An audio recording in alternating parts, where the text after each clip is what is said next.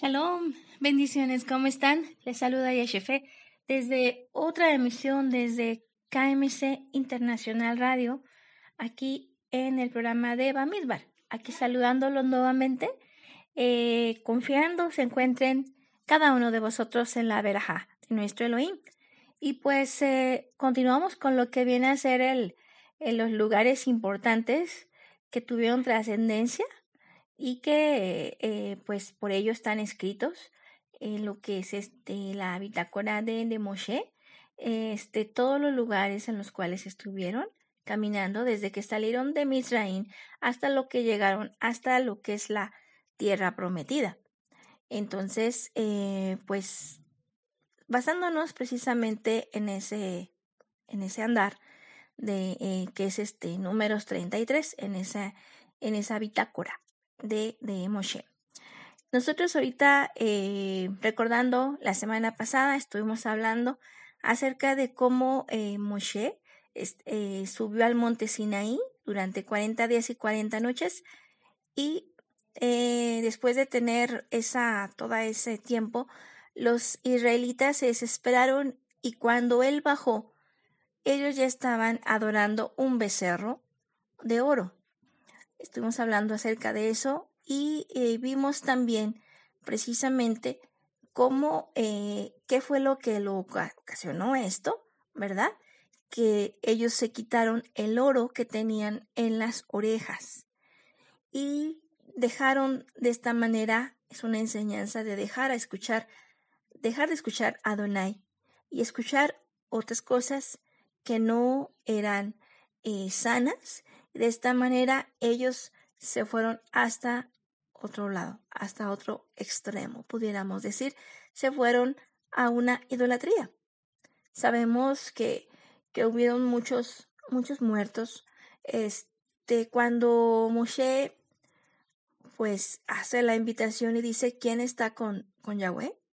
Y los que están con Yahweh de mi lado, sabemos que los levitas, los de la tribu de Leví, fueron los que acudieron y estos, este, pues tuvieron que empuñar también su espada a hermano, amigo, eh, parientes, em, en obediencia a lo que Adonai pedía.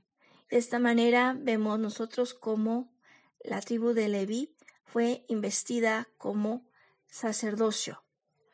Entonces, eh, una vez teniendo esto, nosotros podemos eh, ver cómo, pues la verdad, sí no fue algo nada fácil, no fue nada fácil y fue algún evento pues bastante, bastante importante que tuvo lugar aquí en lo que viene a ser el monte del monte del Sinaí.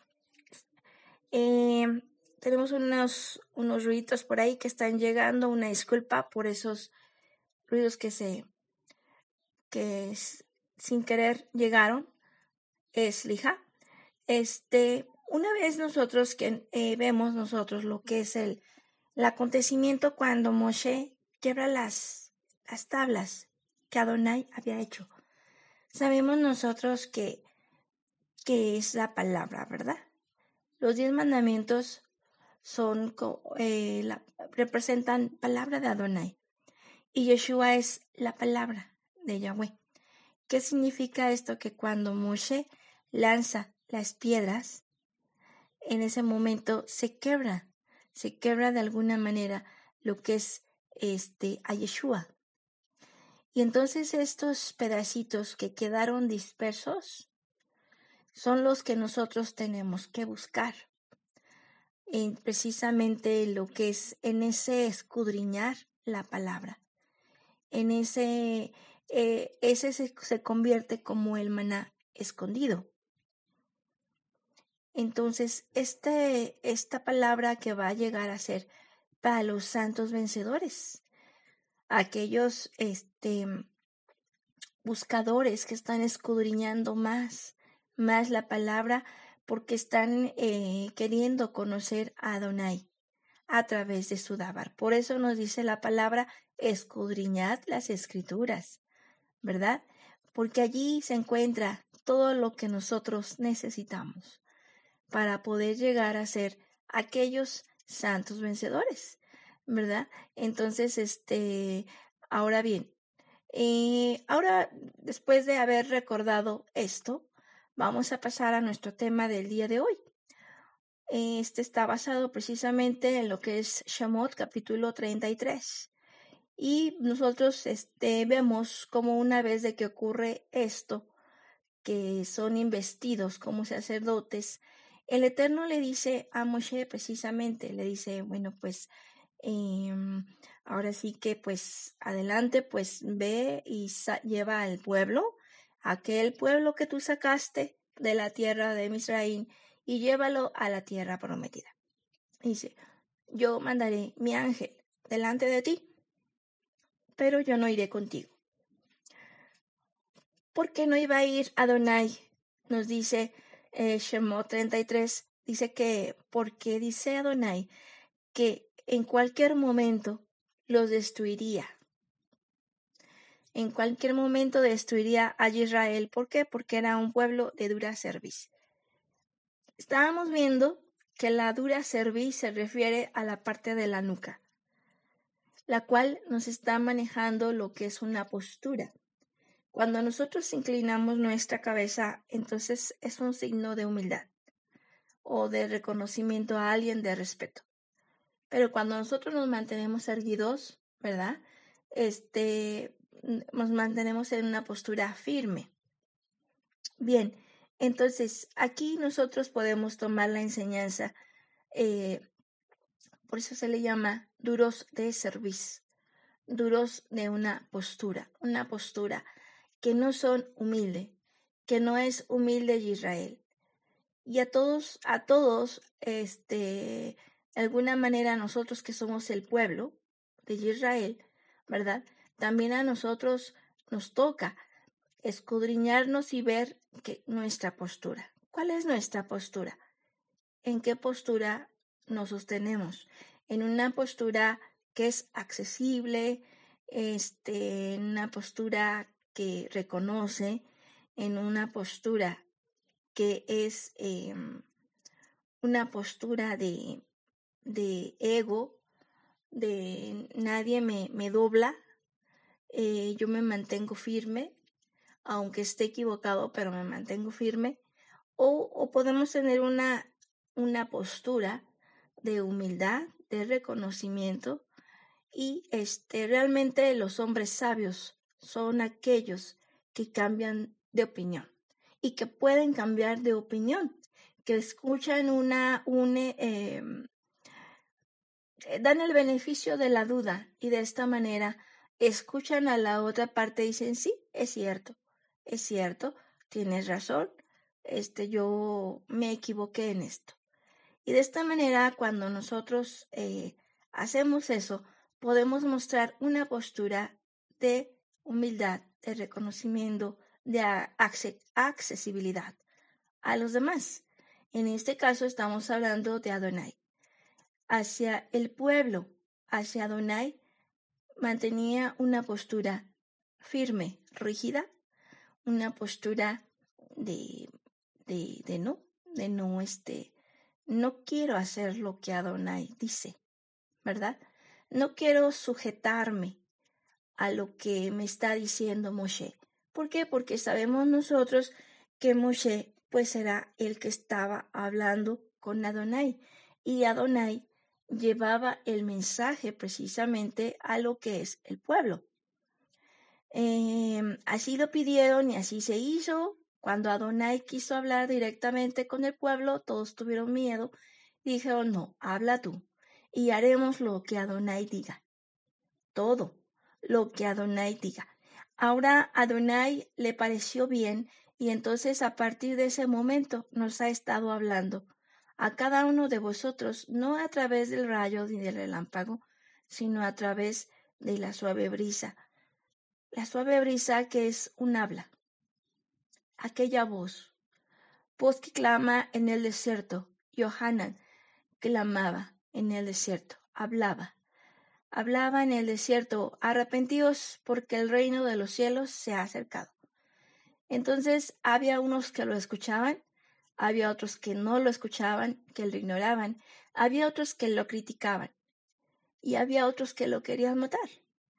Entonces había otros que lo admiraban y lo respetaban, pero siempre, siempre hay diferentes posturas.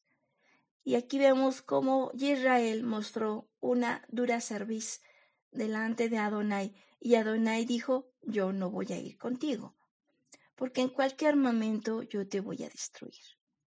¿Qué nos está diciendo esto que a Adonai no le gusta?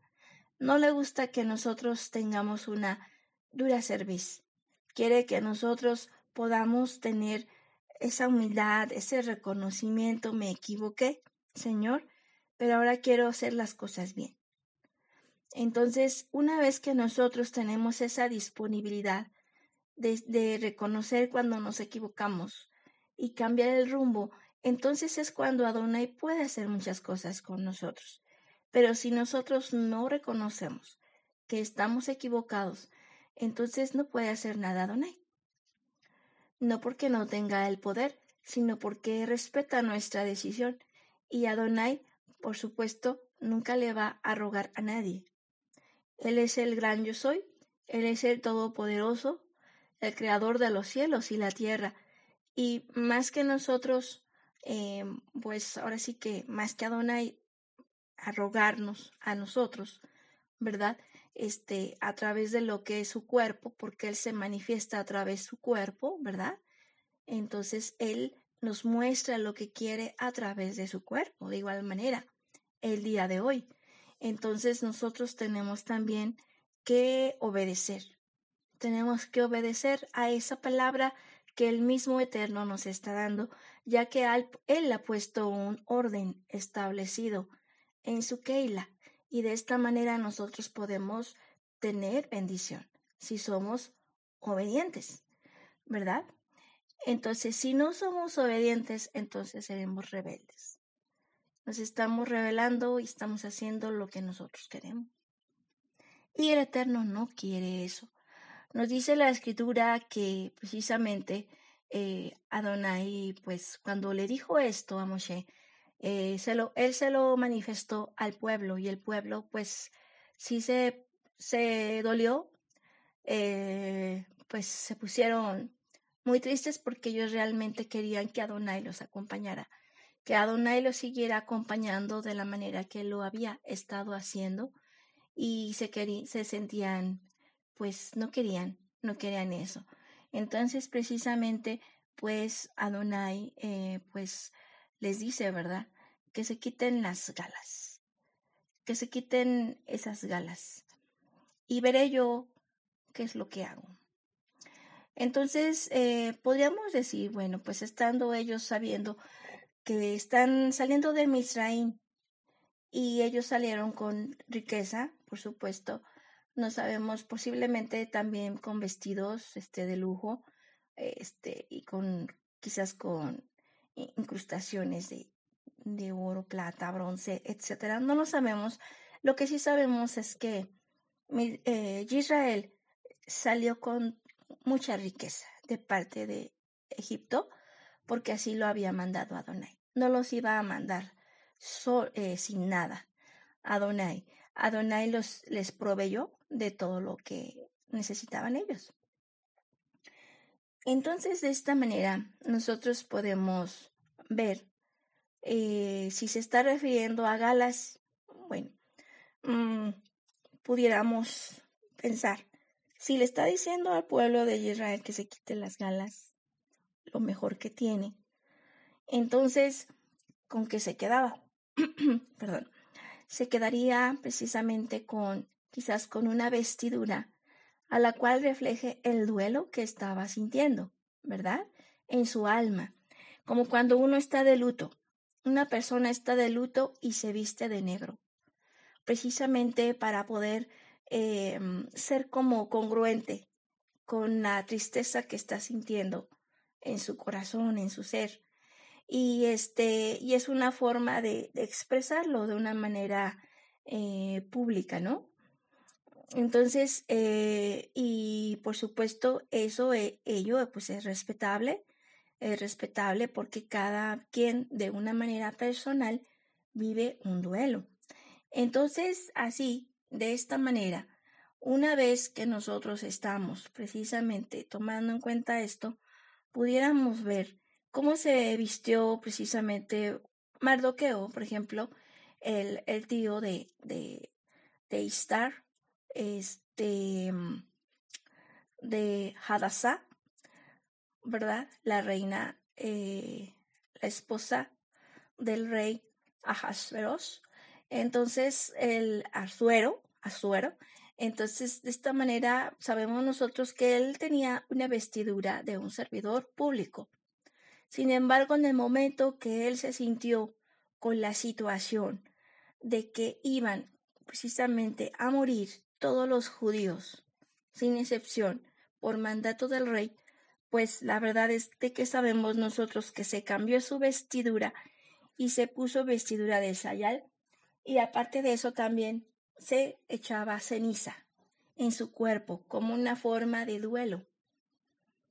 Entonces nosotros podríamos, sabemos el desarrollo de esta historia y, sabemos que el Eterno eh, respondió a esas peticiones que se hicieron y entonces de esta manera eh, ahora Adonai mismo les vuelve a decir o le dice al pueblo, ¿verdad? Eh, que se quite las las galas. O sea, estás este, con una tristeza, quítate las galas. Él lo pide. Entonces, em, aquí nosotros podemos ver quizás el, una similitud a nosotros mismos. Nosotros usamos, por decir, el negro en la vestidura, eh, en lo que es la keila. Por supuesto, de repente nos ponemos algún otro color blanco o del color que, que sea. Pero, pero procuramos en la medida de lo posible usar lo que es colores oscuros, colores o si es posible negro, pues negro, ¿verdad? Este, recordando precisamente la condición, la condición de la necesidad que nosotros tenemos de poder ser cubiertos. es una forma de reconocimiento el vestirnos de negro para poder, este, em, pues como una forma visible y de enseñanza, ¿verdad? Ya que nosotros tenemos lo que es el talit, la vestidura, la, vestidura de lo que es el talit sobre nuestra ropa oscura. Entonces nos da una mayor enseñanza que lo que está cubriendo el talit, ¿verdad? Esto es una forma de enseñanza un signo de enseñanza, no quiere decir que eh, forzosamente nos tengamos nosotros que pues vestir, vestir de lo que viene a ser el, el, este, el negro, ¿verdad? No es algo forzoso, por supuesto. Pero es un signo de enseñanza. Cuando lo llegamos a usar, eh, ese, es algo que nos ayuda nos ayuda a recordar, a recordar esa enseñanza. Entonces, pues bueno, vamos a continuar. Em, en esta ocasión, el mismo Adonai le dijo al pueblo que se quitara sus galas. Y el pueblo se las quitó. Y a partir de lo que era el monte Oreb, el pueblo estuvo usando, vistiéndose de esa manera. Entonces, este, porque dijo, dijo Adonai, voy a ver qué, qué voy a hacer con ustedes. Así lo dijo. Entonces, este es precisamente, eh, también le da a Moshe la indicación. Este, para poder vosotros entrar a lo que es esa tierra prometida, se tienen que expulsar a ciertos pueblos, ciertos pueblos que ya están allí. Entre ellos, pues son siete pueblos en total. ¿Y esos pueblos de qué nos está refiriendo? La tierra prometida nosotros sabemos que es pues la tierra que emana leche y miel, que la tierra de Canaán. Y en la tierra de Canaán precisamente allá había ya siete pueblos. Adonai dijo, yo les daré a la descendencia de Abraham, Isaac y Jacob lo que es precisamente esa tierra que emana leche y miel. Se lo dijo a Abraham y, a, eh, y de esta manera nosotros vemos cómo se tenía que cumplir esa, esa promesa que el Eterno había hecho. Entonces, dentro de esos pueblos están eh, el hitita, eh, lo que es el cananeo, el fereceo, jebuseo, el jerguesita, amorreo, jibita. Entonces son siete pueblos, nos están hablando de una plenitud de pueblos. ¿Qué dice? Tengo que expulsarlos. Y voy a usarte a ti para expulsar a ellos de la tierra de Canaán, ¿verdad? Entonces nosotros tenemos que expulsar a esos siete pueblos. Cada uno de esos siete pueblos nos está hablando acerca de una condición, una condición en la cual no debemos de caer nosotros, porque si no tendríamos que ser expulsados de igual manera de lo que es el pueblo. Entonces vamos a, recordarlo. El es aquel que nos está hablando acerca de aquel que tiene miedo. Una cosa es tener un temor saludable a Adonai de no, de no, de, no obedecerlo. Y otra cosa es este tener un temor, pero como esperando que Adonai nos estuviera nada más checando qué hacemos para castigarnos. Entonces, por eso el primero es elitita. Eh, Adonai quiere que nosotros eh, pues le tengamos una relación no de miedo, sino una relación de amor, recordando que el Eterno nos ha buscado precisamente o ha traído hacia Él para poder llegar a tener una relación de ser su novia. Entonces en una relación de pareja no puede haber miedo. Entonces, si hay miedo, es que no hay eh, confianza, no hay eh, conocimiento de esa persona o no hay emuna. No hay, ajá. Entonces, Adonai quiere que nosotros tengamos emuna en él. Y la emuna es lo que nos va a quitar el miedo para poder precisamente nosotros entablar esa relación con el Eterno una relación sin miedo. Tenemos lo que sigue es el cananeo. El cananeo es aquel que comercia y dice, bueno, yo voy a ir a la, a la Keila y tú me das esto. Yo voy a hacer esto y tú me das esto. Es un comercio solamente. En eso se refiere lo que es el cananeo. Y Adonai nos manda amarás, ¿verdad? Amarás a Adonai. Pero el amor que el Eterno nos muestra a nosotros no es un amor basado en comercio, sino es un amor como el amor que Él da. Es un amor sin esperar nada. Ese es el amor que el Eterno quiere que cada uno, que tú y yo, podamos expresar. Tenemos ahora lo que es el pereceo o fereceo. Este eh, se, se siente grande o se siente seguro por el linaje y dice, es que yo soy judío de sangre y tengo, vengo de tal, de tal tribu, mi linaje es este. Entonces, sabemos nosotros que ya no hay judío, ni gentil, ni esclavo, ni libre, ni hombre, ni mujer. El reino, aquella invitación para ser partícipes del reino, es a todo aquel, no solamente a los judíos. Entonces, por eso el ser, quererse, em, sentir que por ser de linaje, este, tiene uno más este, preferencia en Adonai, estaríamos muy equivocados. Continuamos con el Jebuseo. El Jebuseo es aquel que es, tiene una jerarquía y por esa jerarquía, entonces, él pues siente como que está más cerca de Adonai. Entonces, este, pues no es así tampoco. Sabemos nosotros que el Eterno este, no le gusta lo que es el nicolaísmo. Nicolaísmo se está refiriendo precisamente a hacer una diferencia entre aquellos que saben y aquellos que no. Perdón.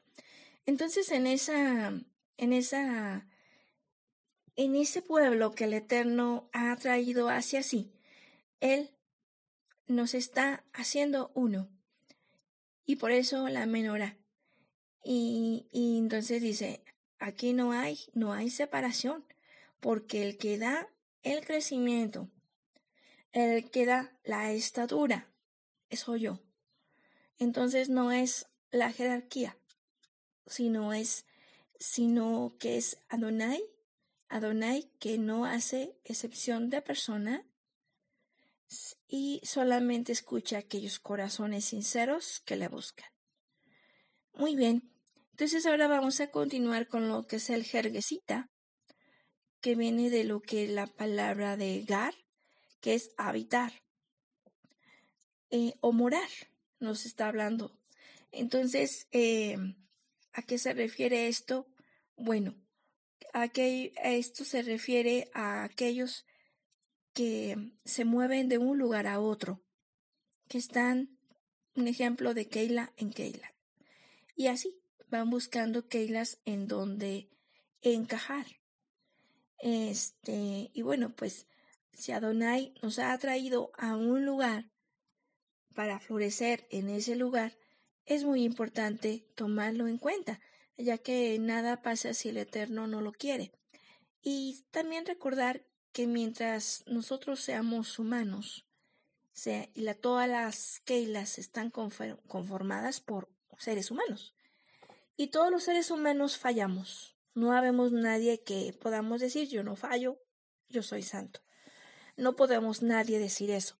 Entonces, precisamente por esa razón, nosotros necesitamos, necesitamos lo que viene a ser este un lugar, ese lugar para habitar y la tierra para habitar, pues es este la cual el Eterno nos ha provisto, ¿verdad?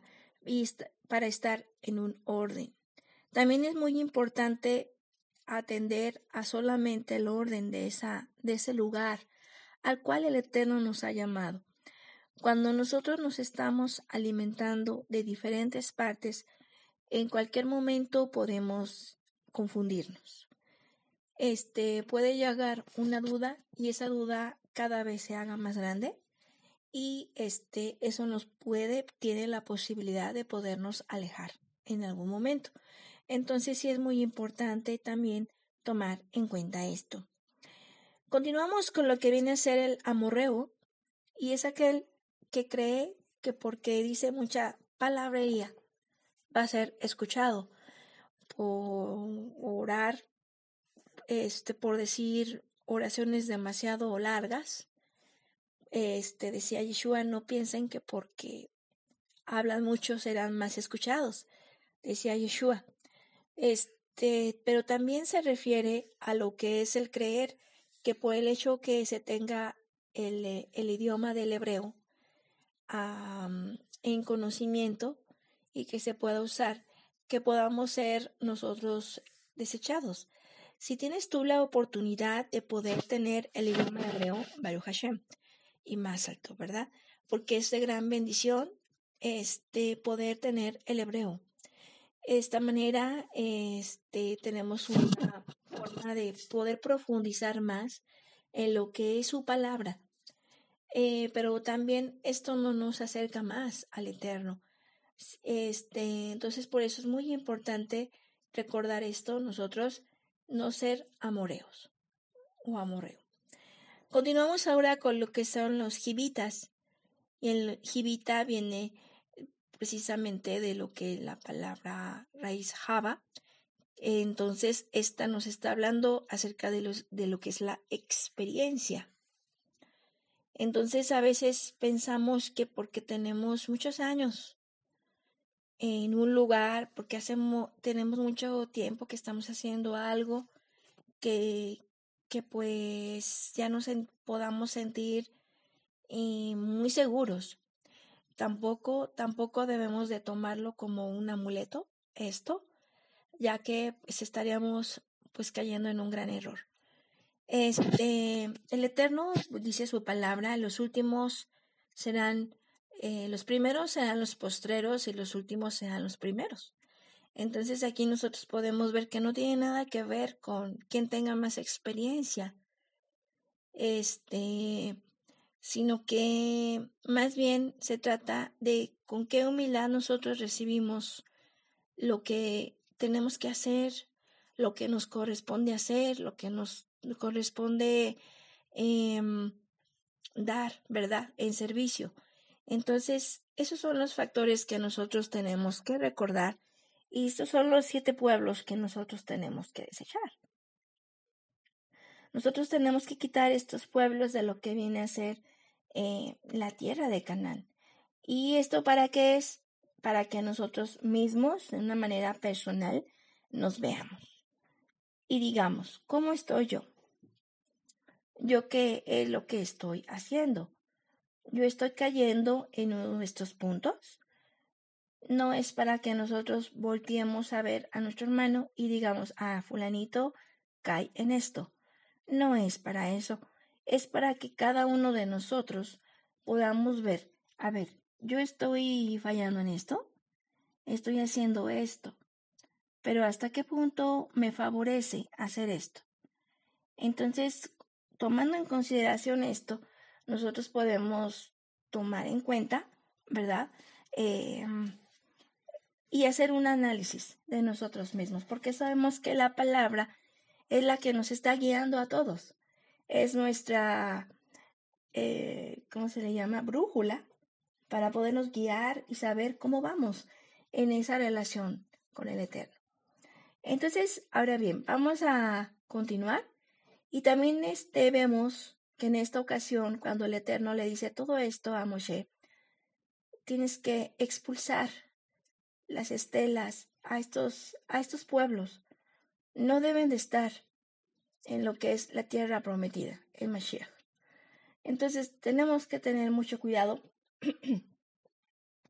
nosotros, cada uno de nosotros, para poder este, mantenernos, mantenernos en ese, en el orden que el Eterno quiere, en la forma que lo quiere, de una manera humilde, con una, no siendo de dura serviz, sino con una serviz eh, flexible, ¿verdad? Bien, vamos entonces, también algo más que pasó es que pues Adonai le, le eh, más bien, perdón, Moshe, Moshe instala lo que viene a ser la tienda del encuentro afuera de lo que es el campamento.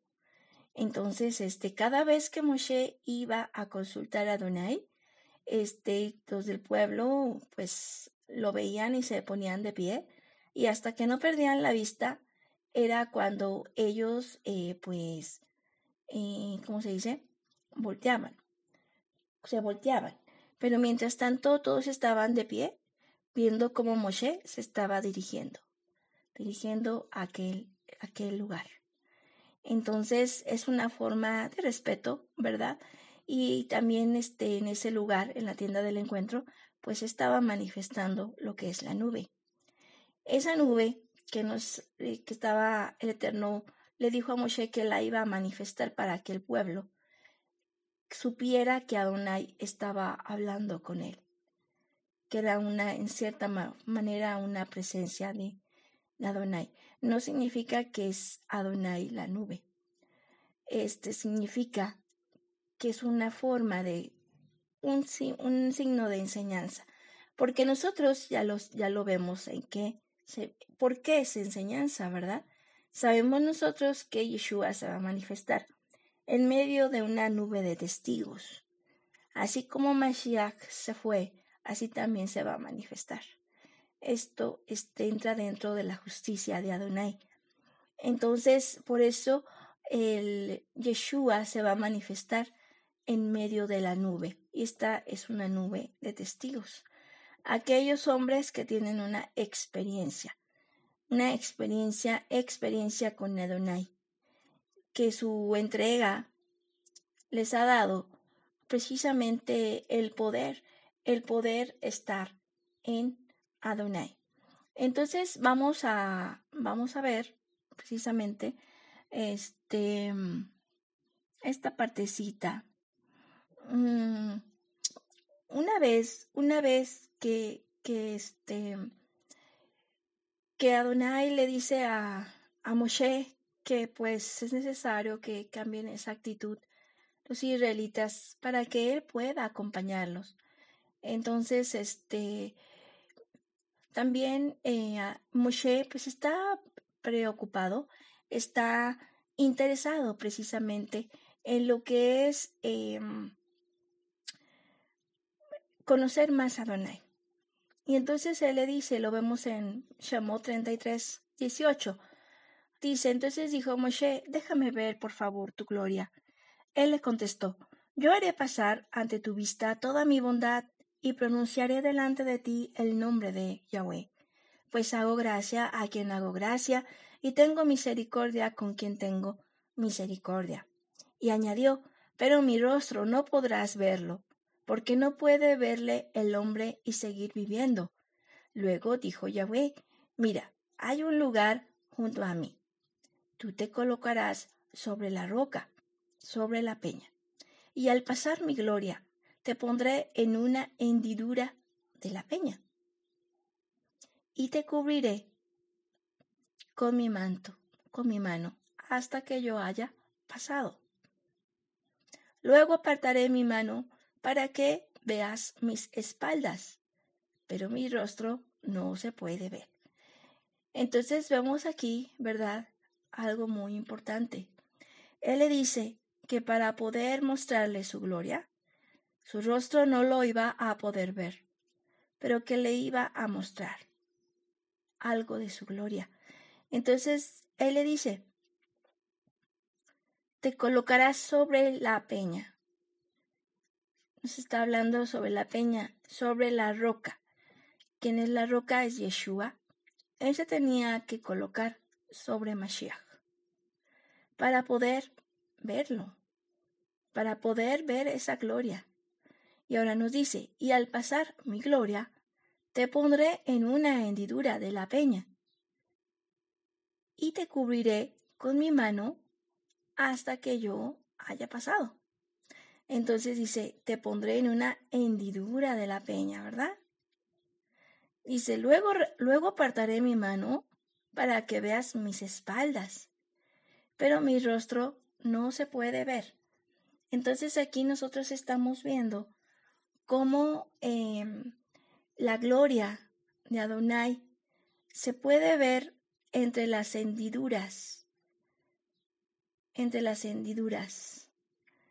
Y estamos hablando hendiduras de, de la peña.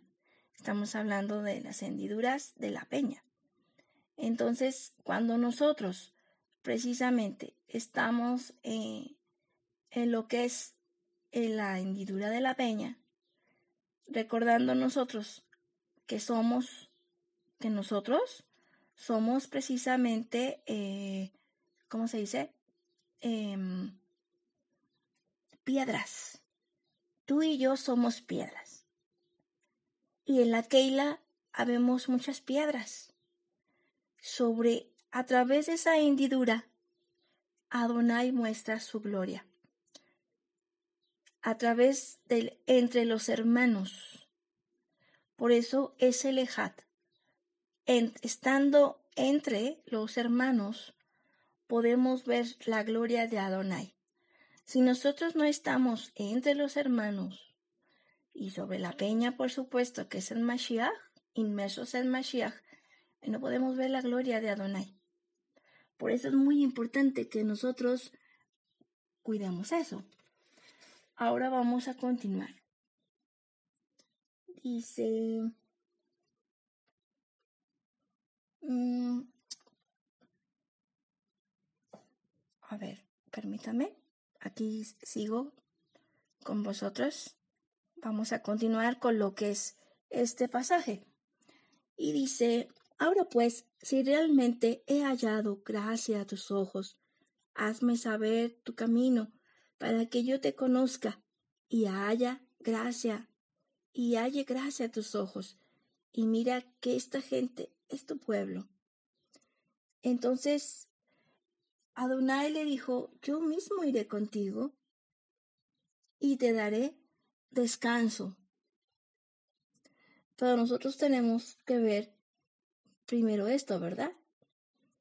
Este, Moshe dice, si tú no vienes con nosotros, pues no nos muevas de aquí. No, no queremos movernos de aquí y yo no me quiero mover de aquí si tú no vienes conmigo. Entonces, de esta manera nosotros podemos ver cómo Moshe estaba muy interesado, por supuesto, porque sabía cuán, cuán rebelde era Israel. Y no quería estar solo, por supuesto. No quería estar solo con Israel. Este, sabiéndolo y conociéndolo, no quería. Y por supuesto, él estaba buscando una forma de poder este, tomar más de Adonai. Y fue cuando él le dijo, ponte sobre la peña y verás, verás este, mis espaldas, dice. Verás mis espaldas. Este, entonces cuando nosotros vemos esto, cuando nosotros tomamos en cuenta esto tan importante, podemos eh, relacionarlo también a lo que viene a ser cantar de los cantares. Cantar de los cantares 2.14 nos dice así. Paloma mía, en las grietas de la roca, en escarpados escondrijos, muéstrame tu semblante. Déjame oír tu voz, porque tu voz es dulce y gracioso tu semblante. Eso es lo que nos dice Yeshua, a ti y a mí. Dice, en las grietas de la roca. Si nosotros somos, estamos en Mashiach, y Mashiach es la roca, y cada uno de nosotros somos piedras vivas, entonces entre las grietas, entre ese hat, entre ese encuentro con los hermanos, es donde se manifiesta la gloria de Yahweh. Es como, por ejemplo, en nuestra Shul, nuestra Beit Knesset, tenemos lo que es este un paisaje en la parte donde está atrás del Aarón. Em, tenemos en la pared lo que es este un cielo. Tenemos los cuatro seres vivientes. Y en la parte de abajo tenemos una pintura que nos asemeja a unos ladrillos.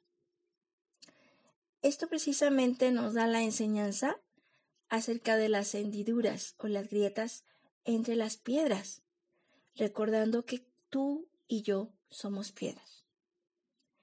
Y en ese, en ese, en esos eh, espacios pequeños es donde nosotros podemos ver la gloria de Yahweh pero necesitan haber precisamente otras piedras vivas.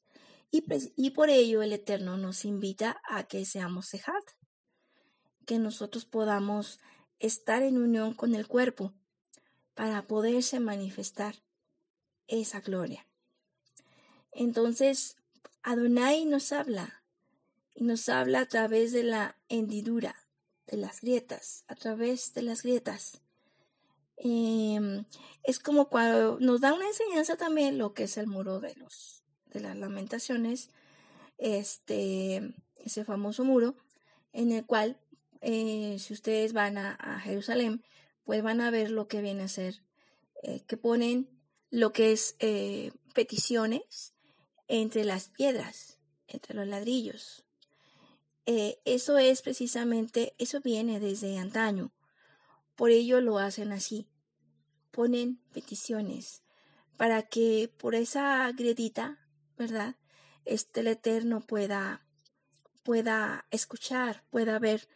Entonces nosotros nosotros por supuesto lo hacemos pero de una manera espiritual. Nosotros oramos los unos por los otros, ¿verdad? Escuchamos la palabra que se ha preparado especial para el pueblo entonces eh, estamos allí, las piedras vivas. Esas piedras vivas que Adonai quiere que nosotros seamos. Y de esta manera, una vez teniendo nosotros esa comunicación, ese poder ser flexibles, ser humildes, reconocer cuando nos equivocamos, entonces todo esto lo que trae a nosotros es precisamente lo que viene a ser un, un eh, el acompañamiento de Yahweh. Él nos acompañará si nosotros no somos rebeldes, si nosotros no somos de dura cerviz. Y Él podrá terminar la obra que Él ha iniciado eh, hasta la tierra prometida, ¿verdad? Hasta la culminación de su plan perfecto y maravilloso, Él nos llevará.